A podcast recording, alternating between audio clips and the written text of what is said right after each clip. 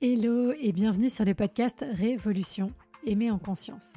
Je suis Claudia, coach certifiée, spécialisée en relations amoureuses et cofondatrice du Self Love Project. Mon ambition est de rendre accessible à chacun et chacune la possibilité de vivre des relations en conscience de soi et des autres.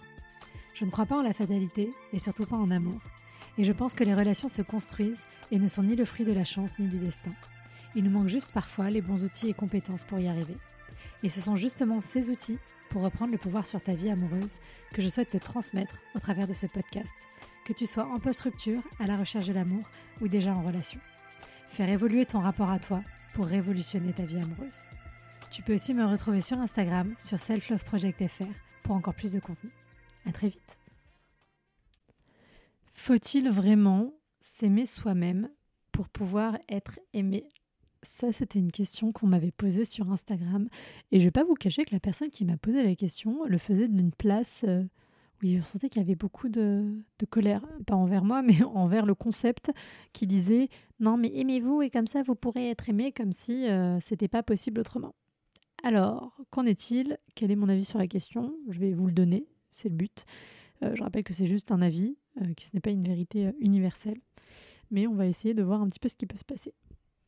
Alors, on va être clair déjà, il n'y a rien ni personne qui vous interdit d'aller relationner avec des gens si vous avez une estime de vous, un self-love qui aura des pâquerettes.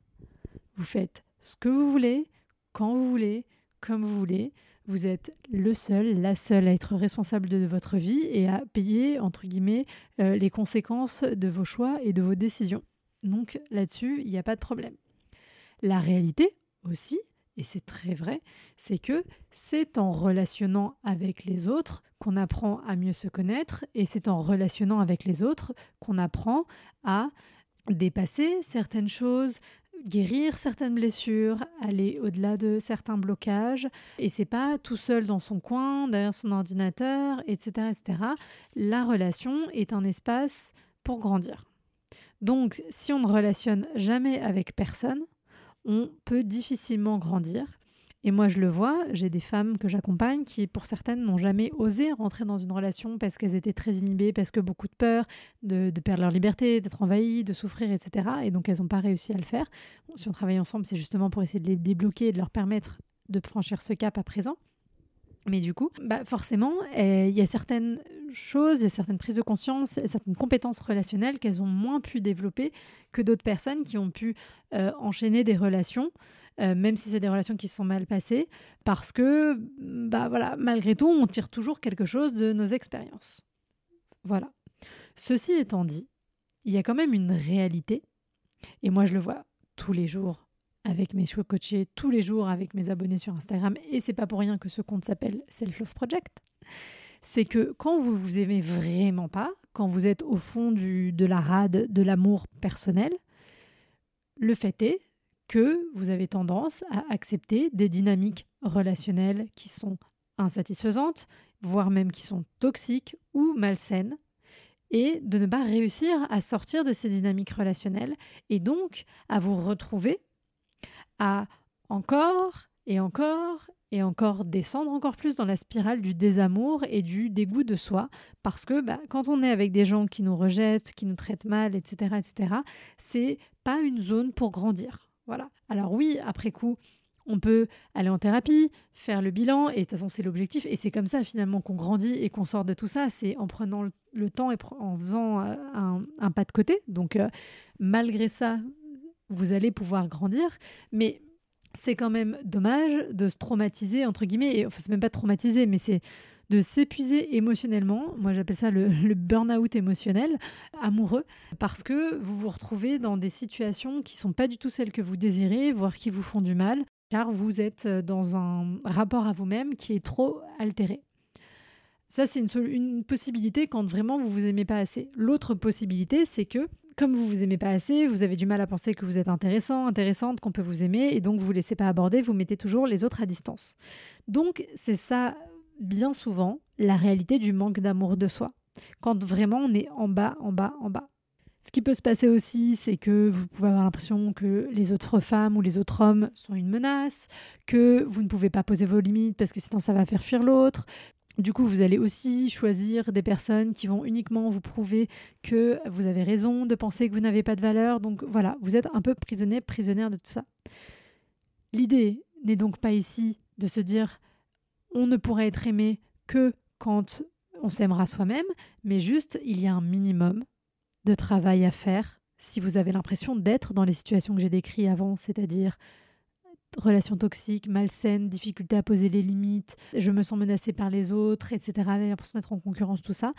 S'il y a tout ça, alors prenez le temps d'aller faire peut-être une petite pause et d'aller faire un petit travail sur vous et puis après on y retourne se confronter à la réalité et on réapprend des choses et bref après c'est itératif c'est des allers et des retours mais je pense qu'il y a toujours un moment où se dire ok je prends un petit peu de temps et j'essaye de comprendre ce qui se passe et j'essaye de faire remonter cette jauge et moi l'image que j'aime bien c'est de se dire je mets un fond à mon puits intérieur. Il ne s'agit pas de se dire qu'il faut aller s'aimer à 100%, déjà parce que je ne pense pas qu'il y ait une seule personne sur cette terre qui, s'aime à 100%, mais juste de se dire j'ai des jauges d'amour de moi, d'estime de moi qui sont suffisamment remplies, mais de se dire que quand donc on ne s'aime pas assez, comme je disais avant, on est comme un trou noir, on est comme un puits sans fond, dans lequel vont rentrer l'amour des autres, les compliments des autres, les choses positives. Et c'est comme si on ne pouvait jamais les réceptionner parce que ça tombe dans le néant encore et encore. Et donc, voilà, c'est là qu'on tourne en boucle, c'est à cause de ça que vous tournez en boucle. Votre travail à vous, c'est pas de remplir le puits à rabord. C'est ça qui est mal dit, je pense, la plupart du temps, et mal compris. Votre travail à vous, c'est de mettre un fond à votre puits intérieur pour qu'ensuite il puisse aller se remplir à la fois de l'amour de vous, mais de l'amour des autres d'abord, puisque l'amour de vous, il va être plus difficile à aller trouver au début, mais parce que les autres vont vous aimer et que vous avez un fond à votre puits, alors celui-ci va se remplir et en se remplissant, il sera d'autant plus facile d'aller vous aimer aussi vous-même et d'aller remplir, auto-remplir ce puits. Vous voyez, c'est ça la différence. Donc, non à je n'ai pas le droit de relationner si je ne m'aime pas. Néanmoins, je fais le point pour me demander à quel point ce désamour de moi aujourd'hui m'impacte négativement dans mes relations amoureuses et comment est-ce que je peux commencer à aller construire ces petites briques qui constitueront le fond de mon puits pour me libérer de tout ça et pour aller vers euh, des cieux un petit peu plus radieux. Et je rappelle d'ailleurs que le self-love, euh, l'amour de soi, le but, c'est d'abord d'apprendre à vivre avec sérénité et d'être en paix avec soi-même. C'est ça l'objectif et c'est pour ça qu'on le fait. Et parce qu'on est en paix avec soi-même, alors on peut relationner différemment avec les autres et je dirais même on va vers des gens qui nous permettent de rester en paix avec nous-mêmes dans la relation.